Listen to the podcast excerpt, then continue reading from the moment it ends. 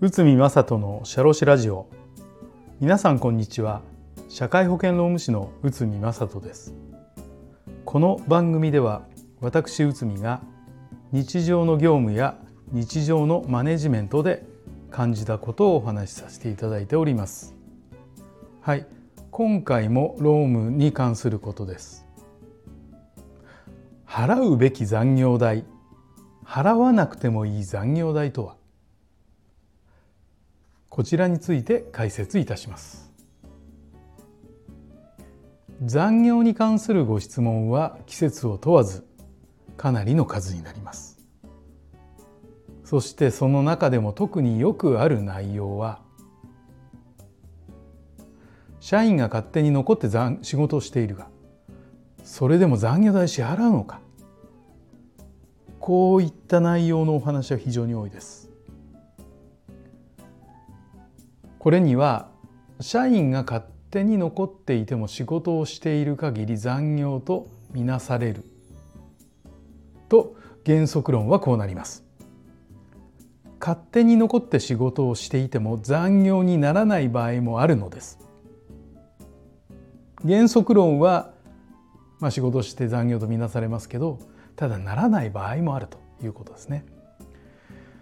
残業は一般的に会社の指示で行うものなので業務命令か業務命令のもとに行うことが原則です。しかし勝手に残って仕事をしている場合はどこまでが業務命令のもとにあると言えるのでしょうか、まあ、実際これに関する裁判というものがあります。富田建設事件名古屋地裁。ちょっと古いですけど平成3年4月ですね。概要としては時間外労働でも使用者の指示に基づかない場合の割増賃金は不要と。しかし業務が所定の労働時間内に終了しない量だったり残業が恒常的となっている場合というような場合は具体的な指示がなくても黙認したとすべきと判断されています。また同じような別の裁判もあります。三栄コーヒー事件、えー、大阪地裁平成3年2月ですけど喫茶店に営業する社員は営業時間を自分で決定できるが営業成績を向上させようと会社から指示を受けていた。で残業して会社のこれはこの残業に関しては会社の目次の指示があったと。で黙認によって時間外労働があったとして残業代の請求が認められたとこういった内容になってます。まあ、この2つの裁判か裁判のポイントは残業が恒常的になっている。会社からの指示が明確でなくても発せられている。残業していることについて会社が黙認しているということです。このような条件が含まれたら残業代が必要になるのです。しかしこれらと反対で会社が勝訴した裁判もあります。吉田工業事件名古屋高裁平成2年5月ですね。始業時刻前に行っていた労働まあ現場の掃除なんですけどね。で就業後翌日でもいい後片付けがあった。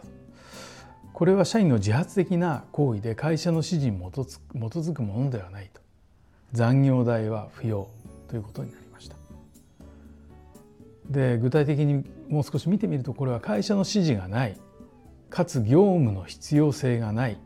そして社員が勝手に行った。ということです。だからこういったような業務は残業代の対象にならないということです。だから勝手に社員が残って仕事をしていても残業にはならないこともあるのです。なお吉田工業事件は裁判なのでこういった結論になりましたがまあただこれが労働基準監督署の調査であれば逆の結論になったかもしれませんね。まあ、労基署はあくまでも形式を中心に判断します。